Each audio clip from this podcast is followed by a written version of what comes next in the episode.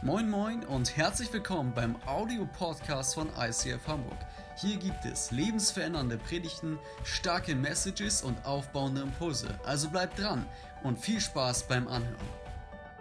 Wir starten heute in eine neue Predigtreihe. Wir sagen nochmal offiziell Hallo an alle, die online zugeschaltet sind oder das irgendwann zu einem späteren Zeitpunkt einschalten, anschauen, anhören. Schön, dass du am Start bist. Natürlich erst recht, wenn du hier im Saal bist. Und wir starten in eine neue Predigtreihe, die heißt Wir sind eins.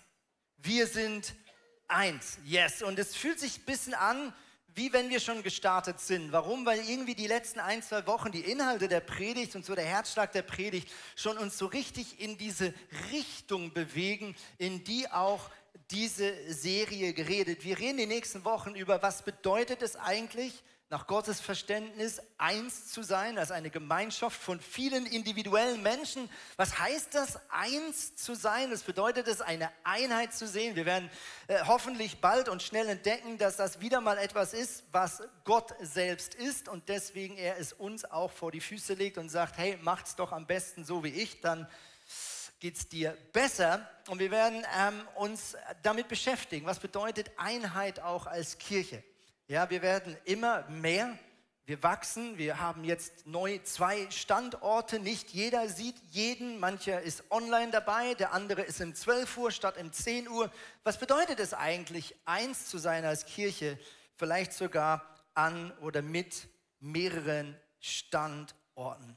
Und wir schauen in dieser Predigtreihe ein Gebet an. Und in diesem Gebet spricht Jesus über Einheit. Und dieses Gebet ist nicht irgendein Gebet. Tatsächlich ist es so, dass es gar nicht so viele Gebete gibt, die Jesus gebetet hat, von denen wir heute sozusagen so eine Abschrift haben. Wir schauen heute auch nicht das Vater unser an, das vielleicht viel mehr bekannt ist, sondern wir schauen das hohe priesterliche Gebet an. Das findest du im Johannes Evangelium Kapitel 17. Und wichtig ist das Wort hohe priesterliche Gebet, das hat man eigentlich erst viel später in der Kirchengeschichte irgendwann so zu diesem Gebet gesagt. Warum? Weil man irgendwo würdigen wollte, dass dieses Gebet ein ganz besonderes Gebet ist. Jesus betet hier und spricht zu seinem Vater. Das heißt wortwörtlich eigentlich, und er sprach zu seinem Vater und er blickte hervor und es ist mega wichtig, dass wir verstehen, das war nicht einfach so ein Gebet so vom Essen. Ja, das war nicht einfach so ein Gebet so, so ja, komm, wir beten noch kurz zusammen, sondern dieses Gebet hat Jesus gesprochen nach einer langen und ganz besonderen Ansprache. Und diese Ansprache hat er nicht irgendwann gehalten, an irgendeinem Tag, an dem er gepredigt oder gelehrt hat, sondern es ist auch in einen ganz besonderen Moment hineingesprochen worden. Er ist hier nur mit seinen Jüngern, mit seinen zwölf besten Freunden, mit denen er die letzten drei Jahre ganz viel Zeit verbracht hat. Und es ist der Abend vom Passafest, ein, oder das wichtigste jüdische jährliche Fest.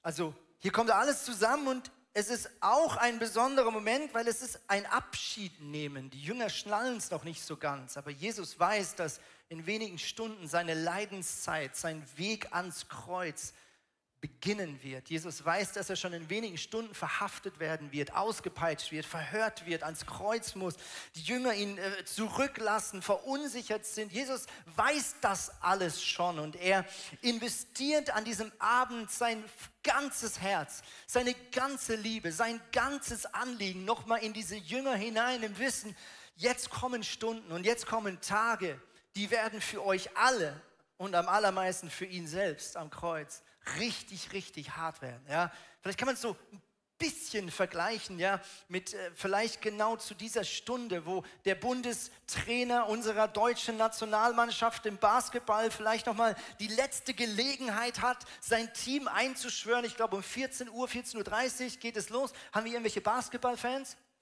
Also Leute, wir stehen im Finale. Haben wir jetzt irgendwelche Basketballfans?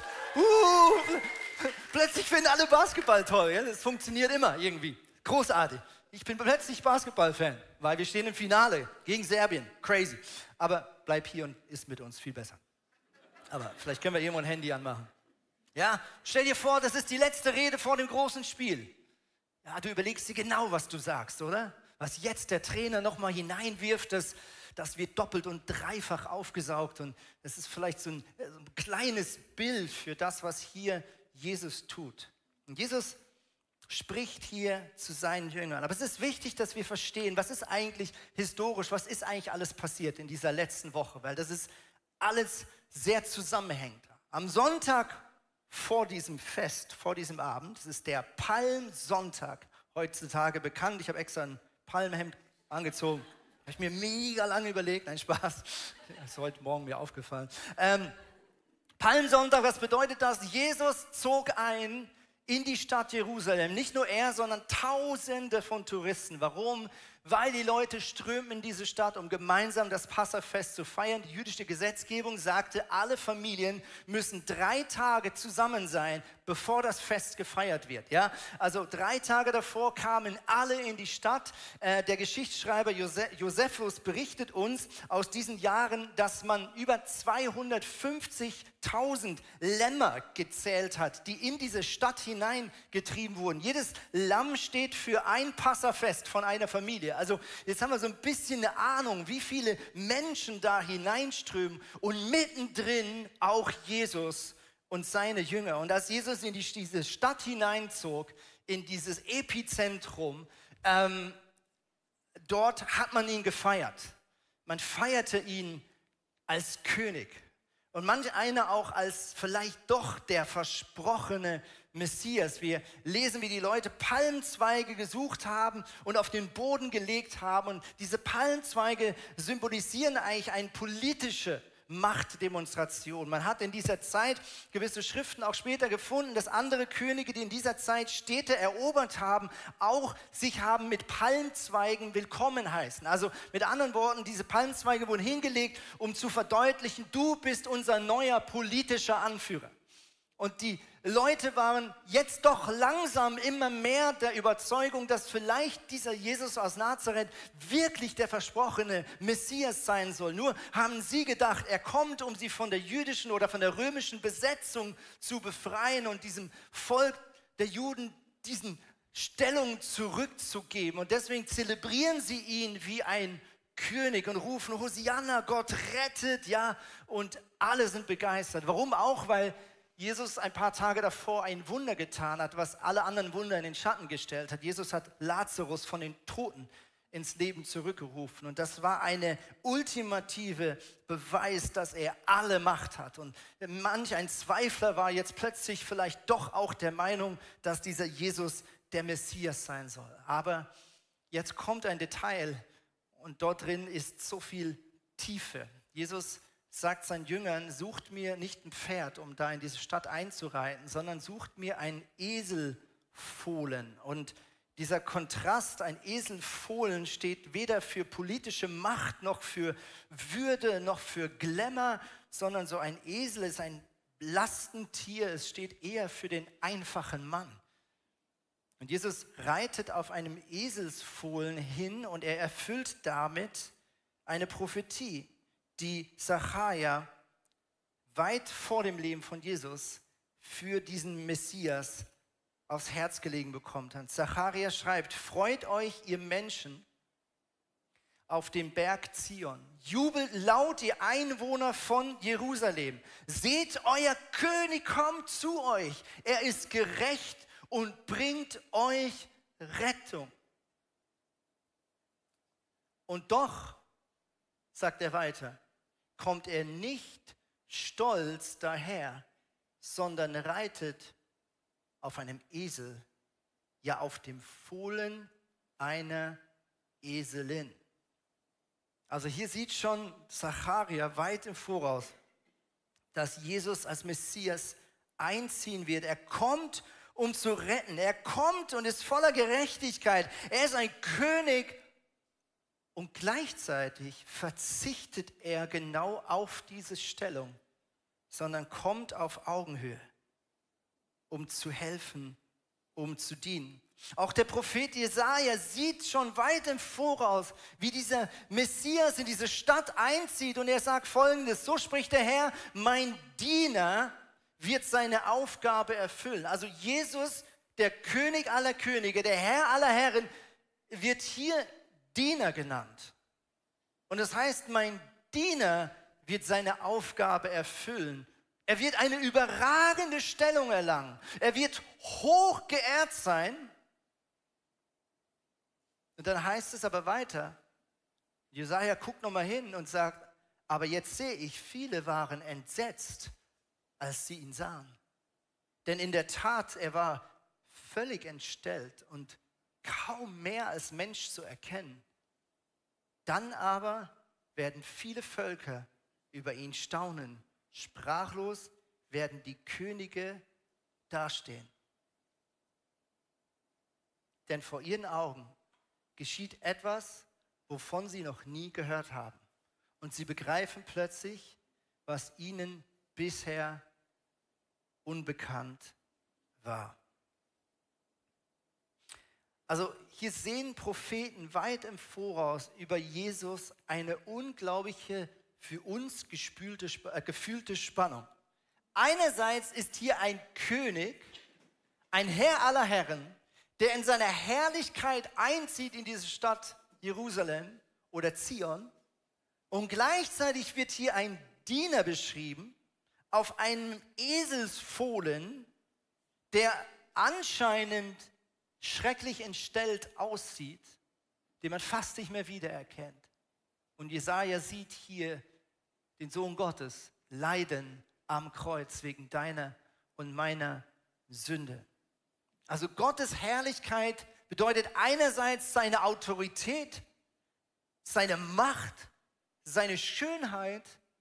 Gottes Herrlichkeit bedeutet aber irgendwie auch sein dienendes, selbstloses Herz was auf all das verzichtet, um zu dienen, zu retten, zu helfen, zu unterstützen und dich und mich aus der Gefangenschaft des Todes zu befreien.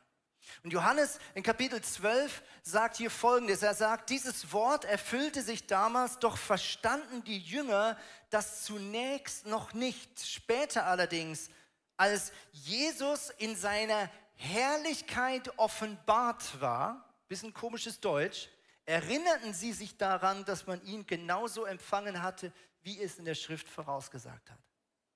Also hier in diesen Versen wird beschrieben, dass die Jünger, als Jesus mit ihnen da eingezogen ist, das irgendwie noch nicht begriffen haben. Sie kannten eigentlich diese Prophezeiung. Man hat sie früher teilweise sogar auswendig gelernt. Man hat sie gesungen. Man hat sich daran festgeklammert, wenn es dem Volk Israel nicht gut geht. Eigentlich, eigentlich hätten sie es checken müssen.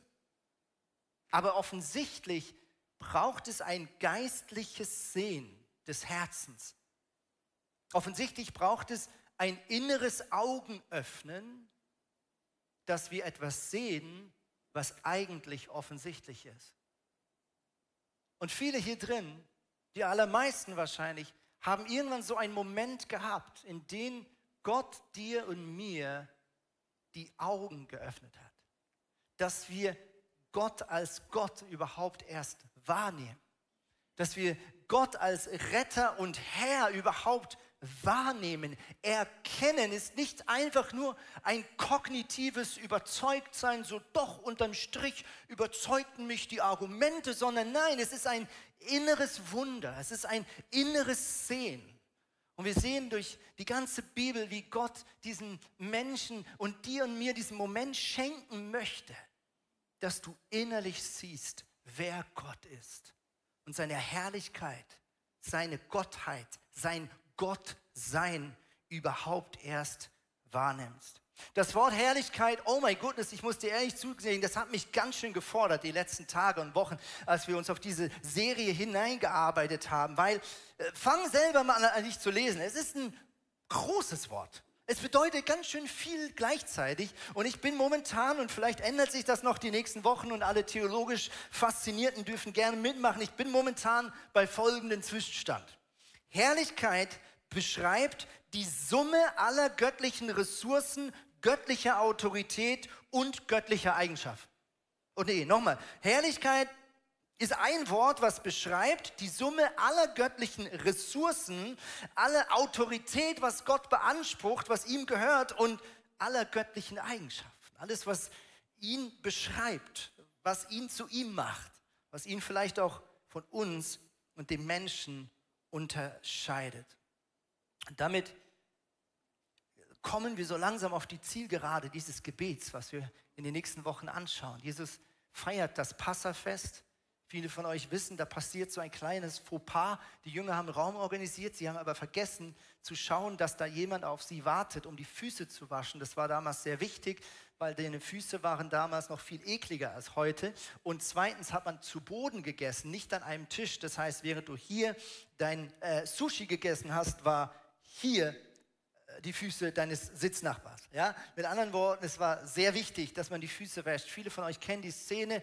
Wie gehen die Jünger damit um? Sie gucken sich alle an. Äh, wer handelt jetzt und wer geht auf die Knie und wer kümmert sich drum? Jesus. Jesus geht auf die Knie. Er wäscht seinen Jüngern die Füße und das fühlt sich falsch an. Und der Petrus sagt es auch und sagt, nein, nicht du, Jesus, come on, das kannst du immer jemand anders machen.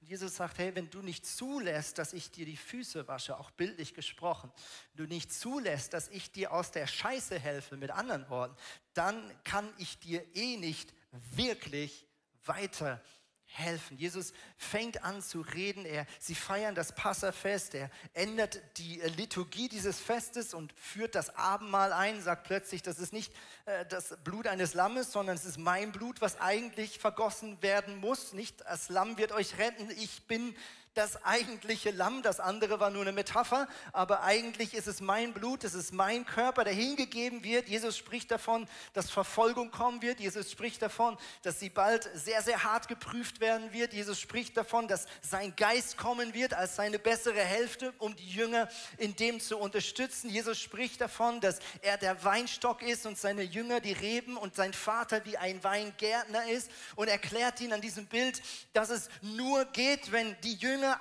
in ihm bleiben, so wie er in seinem Vater ist. Und das ist das große Thema auch gleich dieses Gebets. Wir werden es Woche für Woche miteinander anschauen. Jesus sagt, ihr müsst in mir bleiben und wenn ich in euch bleibe, dann entsteht göttliche Einheit. Und am Schluss dieser langen Predigt, und ich mache dir mega Mut, schau es und lies es in Ruhe für dich durch, kommt er zu diesem Moment, wo er emporblickt und sich direkt an seinen Papa wendet im Himmel.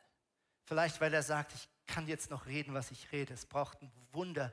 Und er blickt empor. Und lass uns jetzt diese ersten Verse miteinander lesen. Video ab. Nachdem Jesus so zu seinen Jüngern gesprochen hatte, blickte er zum Himmel auf und betete. Vater, die Zeit ist jetzt da. Offenbare die Herrlichkeit deines Sohnes, damit der Sohn deine Herrlichkeit offenbart. Du hast ihm ja Macht über die ganze Menschheit gegeben damit er allen, die du ihm anvertraut hast, das ewige Leben schenkt. Und das ewige Leben zu haben, heißt dich zu kennen, den einzigen wahren Gott und den zu kennen, den du gesandt hast, Jesus Christus. Ich habe das Werk vollendet, das du mir aufgetragen hast. Ich habe hier auf der Erde deine Herrlichkeit offenbart. Und nun, Vater, gib mir, wenn ich wieder bei dir bin, von neuem die Herrlichkeit, die ich schon vor der Erschaffung der Welt bei dir hatte. Das waren die ersten fünf Verse. Und wir gehen direkt in den ersten rein. Das heißt, nachdem Jesus so gesprochen hat, blickte er zum Himmel auf und betete. Vater, die Zeit ist jetzt da. Offenbare die Herrlichkeit deines Sohnes, damit der Sohn deine Herrlichkeit offenbart. Und wir sehen in diesem Vers eine göttliche Wechselwirkung von göttlicher Einheit. Es ist ja im ersten Moment ungewohnt, wenn der Sohn zum Vater sagt, offenbare die Herrlichkeit deines Sohnes. Ja? Denkst du so, okay, ein bisschen special, klingt egoistisch. Aber was sagt Jesus im nächsten Satz? Er sagt, damit der Sohn, also er, deine Herrlichkeit offenbart. Und wir sehen das durch die ganze Geschichte der Bibel, dass Gott ein Wesen ist, in der jeder, der Teil dieses Wesens, dieser Einheit ist, den anderen in seine Herrlichkeit offenbaren möchte. Wir sehen in den letzten drei Jahren, in denen Jesus gepredigt hat, geheilt hat, Menschen berührt hat, Menschen verändert hat, immer das gleiche Mindset. Und Jesus sagt es zum wiederholten Male, er sagt, ich bin hier, um meinen Vater für die Menschen sichtbar zu machen. Jesus sagt, ich bin hier nicht um meine Herrlichkeit, um meine Stellung zu zeigen. Ich bin nur hier, um meinen Vater sichtbar zu machen. Was macht der Vater? Er sagt, dies ist mein geliebter Sohn. Mit anderen Worten, du siehst das in dieser Einheit von Vater, Sohn und Heiliger Geist. Alle drei Wesen wie mit einem Spiegel vor sich stehen und immer sagen, nein, nicht ich, sondern du. Wenn man mich ansieht, dann soll man ihn sehen. Wenn man mich anschaut, mein Handeln, mein Reden, dann soll alles seine Schönheit, seine Heiligkeit, seine Ressourcen, sein Herz offenbaren. Warum ist Gott von Ewigkeit bis alle Ewigkeit eins, obwohl er doch eins, zwei, drei ist? Weil es keine Substanz oder Kraft gibt namens Egoismus, die diese drei Wesen in irgendeiner Art und Weise auseinandertreiben könnte. Weil diese drei Wesen erfüllt sind von Agape, vollkommener Liebe. Sie sind Liebe. Von Gott kommt alle Liebe und sie sind vollkommene Liebe. Das bedeutet, da ist kein Ego-Mode dazwischen. Da ist kein Misstrauen dazwischen. Da ist kein Ich könnte zu kurz kommen dazwischen. Sondern da ist nur ihr und wir statt ich. Und deswegen kann Vater, Sohn und Heiliger Geist von sich sagen, wir sind eins, weil wir ineinander gewoben sind und jeder sich nur mit dem anderen beschäftigt, auf den anderen blickt und den anderen dient. Jesus hat alles gegeben, um die Herrlichkeit seines Vaters sichtbar zu machen. Und zwar bis in den Tod. Er hat gezeigt, wie sehr er sein Vater gehorchen möchte. Und gleichzeitig sagt jetzt Jesus, offenbare deine Herrlichkeit. Das klingt egoistisch, aber er sagt, es geht mir nicht darum, dass jetzt alle denken, boah, ist der Jesus krass. Wusste ich gar nicht, dass der eigentlich schon immer der Herr aller Herren und der König aller Könige ist. Wusste ich gar nicht. Nein, Jesus sagt, tu es aber nur, damit ich deine Herrlichkeit offenbaren kann. Mit anderen Worten, Vater, öffne den Menschen die Augen. Denn wenn sie mich sehen und als Retter erkennen, werden sie dich sehen und Zugang zu dir haben. Also Jesus, seine Gesinnung ist nicht auf sich bezogen, sondern Jesus, seine Gesinnung ist auf seinen Vater und auf dich und um mich bezogen. Jetzt sagt er weiter, Vers 2, du hast ihm ja die Macht über die ganze Menschheit anvertraut oder gegeben, damit er, also Jesus, allen, die ihm, Entschuldigung, du hast ihm ja Macht über die ganze Menschheit gegeben, damit er allen, die du ihm anvertraust hast, das ewige Leben schenkt. Genau wieder die gleiche Spannung.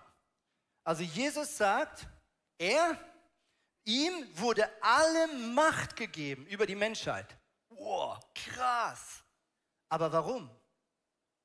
damit ich mit dieser Macht, die mein Vater mir anvertraut, was tue? Dir und mir das Leben schenken. Jesus, seine Macht ist etwas, was ihn auf die Knie bringt. Und deswegen wäscht er seinen Jüngern die Füße, um klarzumachen, das ist das Mindset des Königreiches. Das Reich Gottes ist ein Reich von Dienern.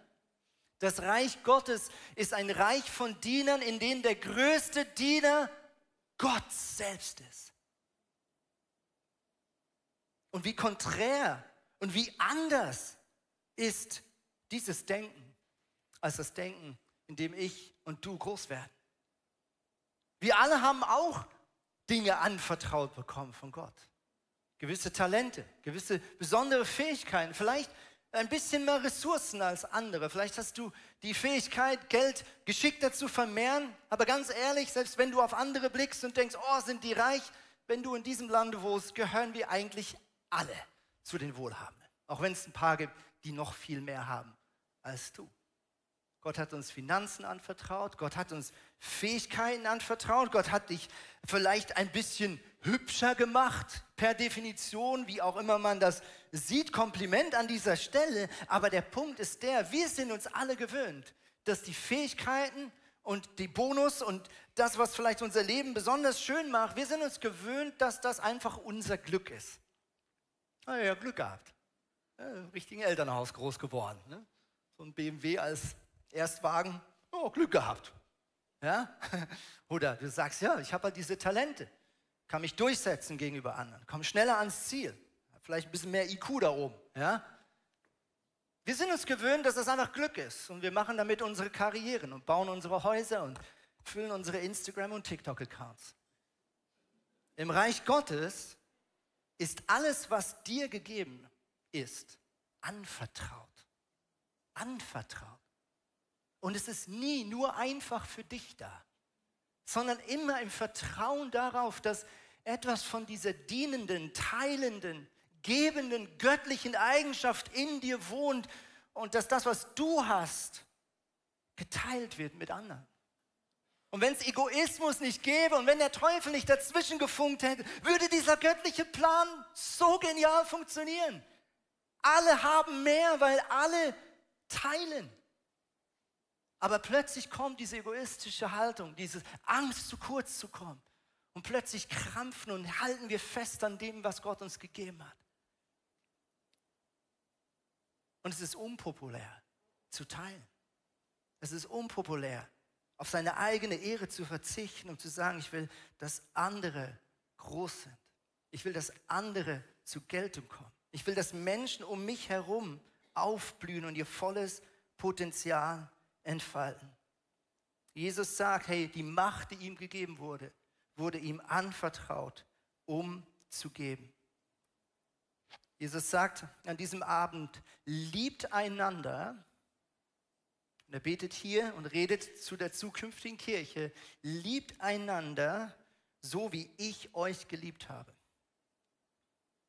Und das ist jetzt mein Gebot. Niemand liebt seine Freunde mehr als der, der sein Leben für sie hergibt. Jesus fordert dich und mich auf in göttlicher Gemeinschaft, in unseren Freundschaften, in unseren Ehen, in unseren Nachbarschaften und erst recht in christlicher Gemeinschaft, in deiner geistlichen Zuhause, eine Person zu sein, die teilt, die gibt, die sieht, die der Not begegnet. Gott gibt dir, um die Not eines anderen Menschen begegnen zu können. Gott gibt dir Weisheit, um jemand anders zu helfen, der Weisheit mangelt. Gott gibt dir Ermutigung, um jemand anders zu ermutigen, der gerade keine Mut mehr spürt. Gott gibt dir vielleicht gerade Hoffnung und Optimismus, wie wir das heute nennen, für jemanden, der gerade dabei ist, die Hoffnung aufzugeben. Gott gibt dir die Möglichkeit, eine extra Meile zu gehen, um jemanden zu stützen, der gerade vielleicht in einer Situation ist, wo seine Kraft nicht länger reicht. Und es hat so viele Dimensionen. Aber ich wünsche mir, dass wir Christen, die, die sich Kinder Gottes nennen, ich wünsche mir, dass Menschen in unser Leben, in unsere Beziehung hineinschauen können, wie wir miteinander umgehen und man etwas von dem sieht, was Jesus und sein Papa und den Heiligen Geist ausmacht. Epheser 4, Kapitel, äh, Kapitel 4, Vers 8, da schreibt Paulus folgendes. Jedem Einzelnen von uns hat Christus einen Anteil an den Gaben gegeben, die er in seiner Gnade schenkt. Jeden hat er seine Gnade in einem bestimmten Maß zugeteilt. Und er, der hinuntergestiegen ist und dann auch wieder hinaufgestiegen ist, bis über den höchsten aller Himmel, um so das ganze Universum mit seiner Gegenwart zu erfüllen.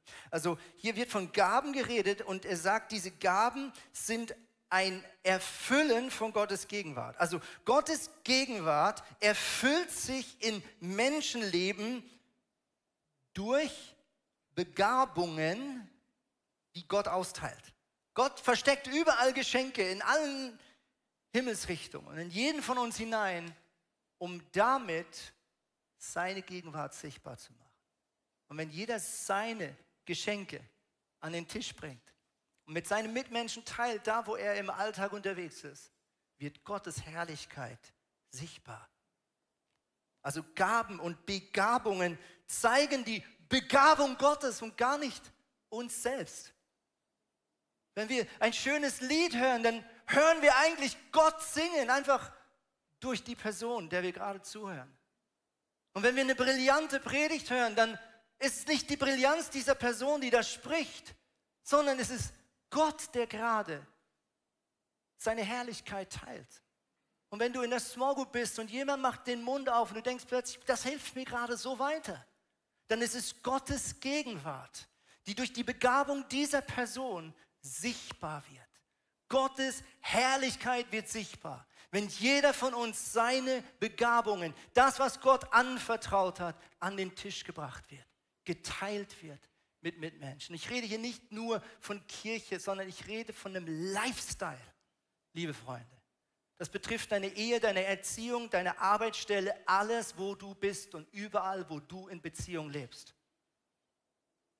Jetzt heißt es weiter, er ist nun auch der, der Gemeinde Gaben geschenkt hat. Er hat ihr die Apostel gegeben, die Propheten, die Evangelisten, die Hirten und Lehrer. Das ist eine sehr bekannte Bibelstelle. Man nennt das in der Kirchensprache auch der fünffältige Dienst.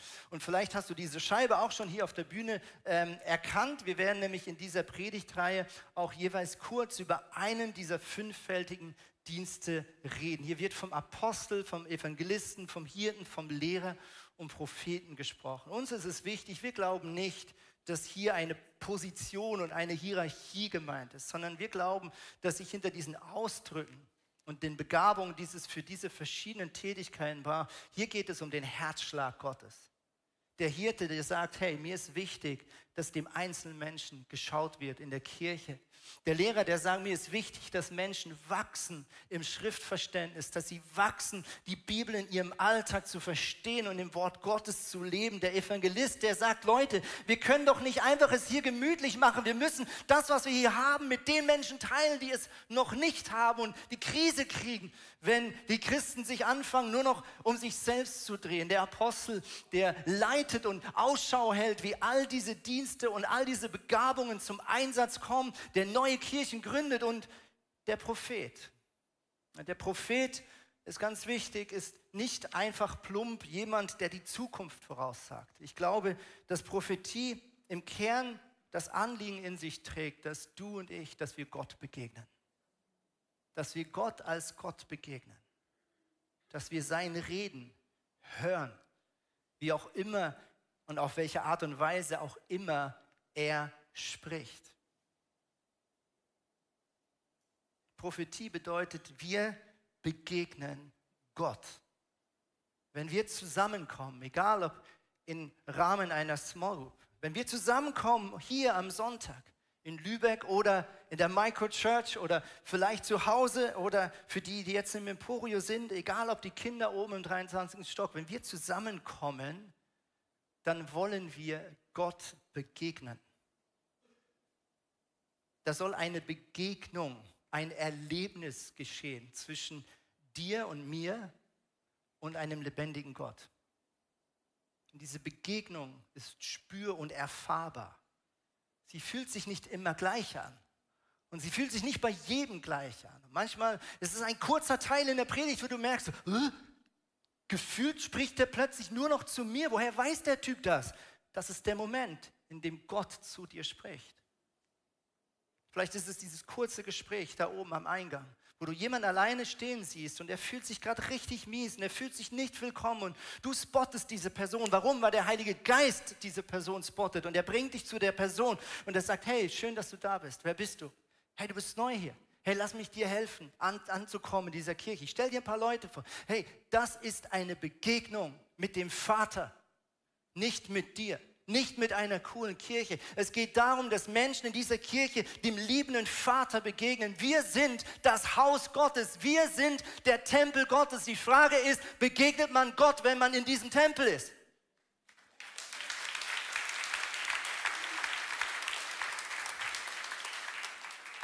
Und deswegen, liebe Freunde, wenn wir als Small Groups zusammenkommen, wenn wir als Freunde zusammenkommen, dann lass uns nicht einfach nur beraten und interessante Gedankenimpulse austauschen. Interessante Diskussionsforen, sondern kommen wir zusammen, um Jesus zu begegnen. Kommen wir zusammen, um Gott die Ehre zu bringen, um ihn zu suchen. Warum nehmen wir uns Zeit, hier zu worshipen? Das ist nicht einfach, weil wir Musik cool finden, sondern wir glauben, dass in dieser Anbetung, in diesem Gott groß machen, auch in diesem Einssein, in dieser Einheit, wir glauben, dass da Begegnung mit Gott passiert und geschieht. Heute Nacht konnte ich nicht schlafen, ich fand es ziemlich warm. Weiß nicht, ob dir das auch so geht. Ich schlafe dann gar nicht gut. Ich lag wach, ich fing an zu grübeln und so weiter. Das ist ein bisschen schwere Gedanken und ich fing an, Gott einfach Danke zu sagen. Habe alles aufgezählt, was mir Gutes einfällt. Und innerhalb von Minuten fühlte ich plötzlich eine übernatürliche Freude. Habe richtig gestrahlt in meinem kleinen Kuschelbett. Und es beschreibt einmal mehr, was passiert, wenn wir Gott anbeten.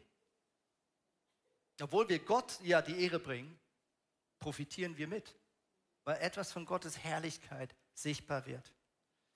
Wie sind wir in Lübeck gelandet? Nun, das ist ein großes Puzzlewerk, aber ich kann dir nur zwei, drei Beispiele erzählen, die auf dieser Reise nicht ganz unwichtig waren. Chris und Christina waren in Süddeutschland zu Besuch bei David Rominger und Sarah zu Hause, Pastoren. Sie haben eigentlich noch gar nicht genau gewusst, dass irgendwann vielleicht sie Kirchengründer werden. Das war alles am Entstehen. Wir haben nie über die Stadt Lübeck geredet, weder hintenrum mit David noch sie. Plötzlich sagt dieser Mann aus dem Nichts, geht ihr eigentlich nach Lübeck? Die beiden schauen sich an und denken, hat er gerade Lübeck gesagt? Woher weiß der, dass gerade in unserem Herz genau diese Stadt anfängt zu brodeln? Irgendwann haben wir angefangen darüber zu reden. Tina, Chris, Christina und ich. Kann es sein, dass irgendwas in Lübeck passiert? Mit dieser Kirche, aber auch mit den beiden. Aus dem Nichts schreibt mir Stefan Hensch vom ICF Berlin über Instagram, hey, du hast doch ein Paar für Lübeck. Ich schreibe zurück, Stefan, hat irgendjemand mit dir geredet? Weil davon weiß niemand. Und es ist absolut nichts, es ist einfach nur so eine Idee, so, so, so eine crazy Idee. Es stellte sich heraus, dass es eigentlich ein Missverständnis war, aber ich wusste in dem Moment, Gott redet da rein. Das ist Worship Night letztes oder vorletztes Jahr. Wir stehen ähm, in der großen Freiheit. Wir reden Smalltalk mit Leo von Zürich, Pastor. Chris läuft dazu. Wir reden null über Kirchengründung, wir reden null über andere Städte. Plötzlich sagt Leo aus dem Nichts, du, was ist eigentlich mit Lübeck?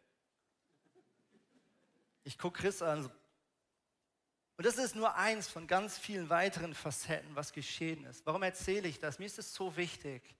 Wir wollen als Kirche uns von Gott leiten lassen in dem, was wir tun. Und ja, wir machen manchmal auch Pläne.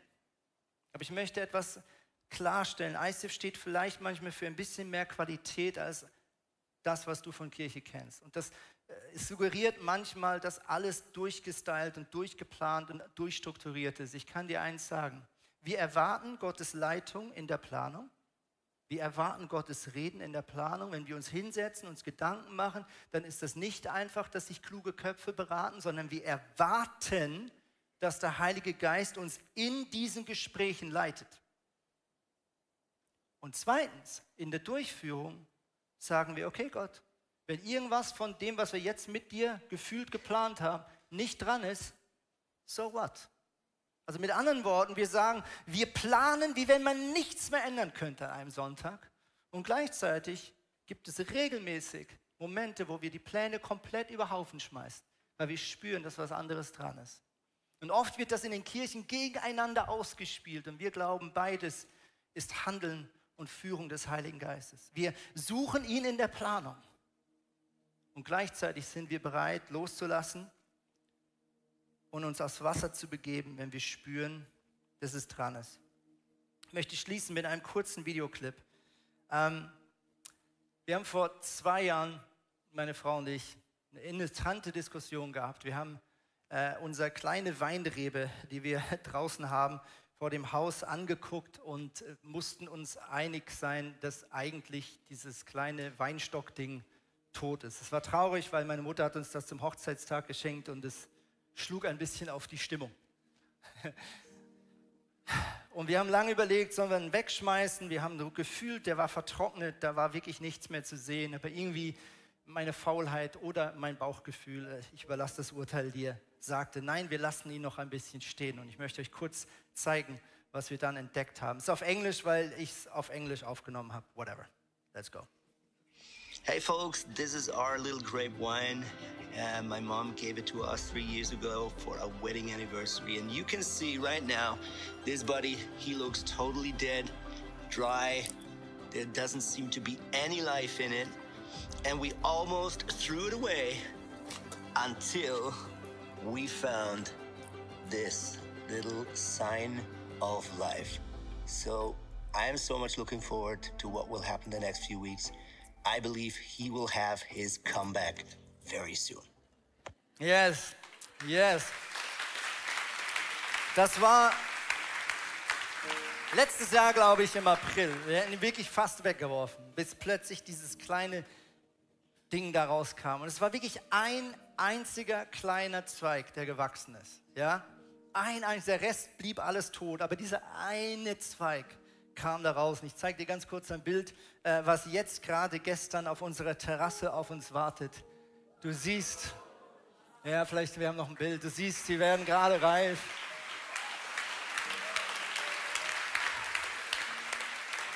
Und warum teile ich das? Schau, ich möchte dich ermutigen. Guck, wenn wir mit Jesus unterwegs sind und dieses Bild mit dem Wein, Weinstock, das kennt ihr aus der Bibel, das kommt nicht von mir wir mit Jesus unterwegs sind, da gibt es manchmal Phasen, ah, da fühlt sich das Leben so an wie im Saft. Es fühlt sich so gut an. Es ist so eine Frucht, so eine Erntezeit. Du siehst so viel Gutes, was Gott am Verändern ist. Du erlebst vielleicht übernatürliche Wunder in deinem Alltag. Du bist begeistert von deiner lokalen Kirche und so weiter. Aber schau, wenn du mehr als ein paar Jahre mit Jesus unterwegs bist, sage ich dir ehrlich, es gibt manchmal Phasen, da fühlt sich nach außen alles ganz, ganz tot und trocken an. Da sagst du, hey, wo ist die Freude hin, die ich mal hatte in dieser Church? Wo sind die Wunder hin, die ich erlebt habe? Du hinterfragst dich vielleicht.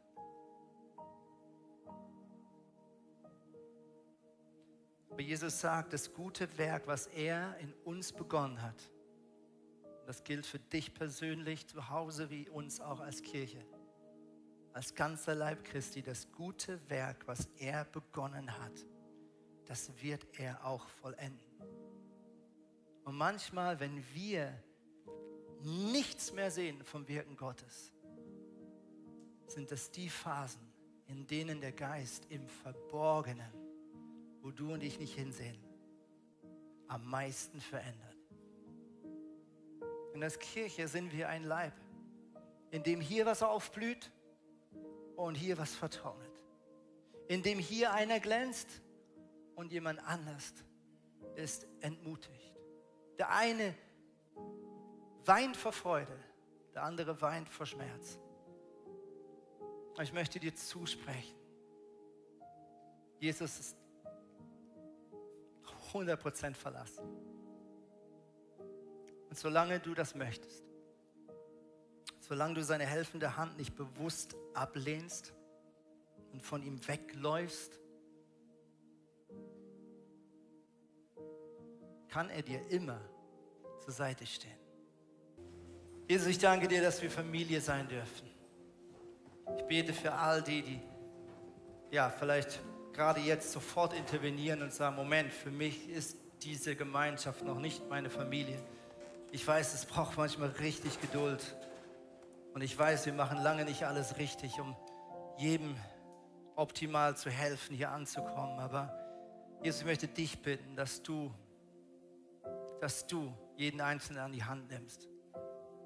Dass er und sie hier ankommt, Freunde findet, Familie findet, geistliche Heimat findet. Jesus, wir rufen Menschen zurück, die auf die eine oder andere Art und Weise so herausgerutscht, gefallen sind, vielleicht den Anschluss verpasst haben, vielleicht durch eine Krise gegangen sind und nicht mehr in die Kirche kommen. Wir rufen sie zurück in dieses gute Vaterhaus. Wir rufen sie zu dir, Jesus. Wir rufen sie zu dir. Als wir gerade dieses Lied gehört haben, habe ich vor meinem inneren Auge so eine Fahrradkette gesehen, die so abgesprungen ist. Ich weiß nicht, du das das letzte Mal erlebt hast, wenn so eine Fahrradkette abschmiert und man muss sie mit seinen bloßen Händen wieder da drauf führen. Ich hatte den Eindruck, wie Gott, der liebende Vater, sich heute hinkniet und mit seinen wunderbaren Händen in diese fettige, ölige, eklige Schmiere hineinfasst, sich die Hände schmutzig macht, voller Liebe, um die Kette wieder an die richtige Stelle zu platzieren. Ich möchte dir zusprechen, wenn bei dir gerade was nicht gut läuft,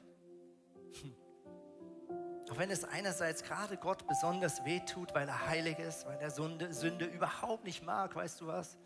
Das Verrückte ist, obwohl es ihm am meisten wehtut, ist er der dir, der am meisten und als einziger damit helfen kann. Deswegen hat er seinen Jüngern die Füße gewaschen, um zu zeigen, hey, du kommst nicht drum rum, meine Hilfe in Anspruch zu nehmen. Ich möchte dir zusprechen, nimm die Hilfe Gottes an. Egal, ob das bedeutet, dass du zum ersten Mal Gott überhaupt als Gott anerkennst. Sag ihm das. Sag ihm, dass du in deinem Leben ihn haben möchtest, dass du ihm folgen möchtest, dass du Vergebung brauchst. Vielleicht hast du gedacht, ich kriege das schon irgendwie hin mit Ehe und Dating und allem. Du merkst mehr und mehr, es fliegt dir nur um die Ohren und bist maximal überfordert. Bekenn ihm deine Bedürftigkeit. Lass ihn ran. Lass den Papa machen. Er kann das. Er liebt es dir zu helfen. Namen Jesus. Amen.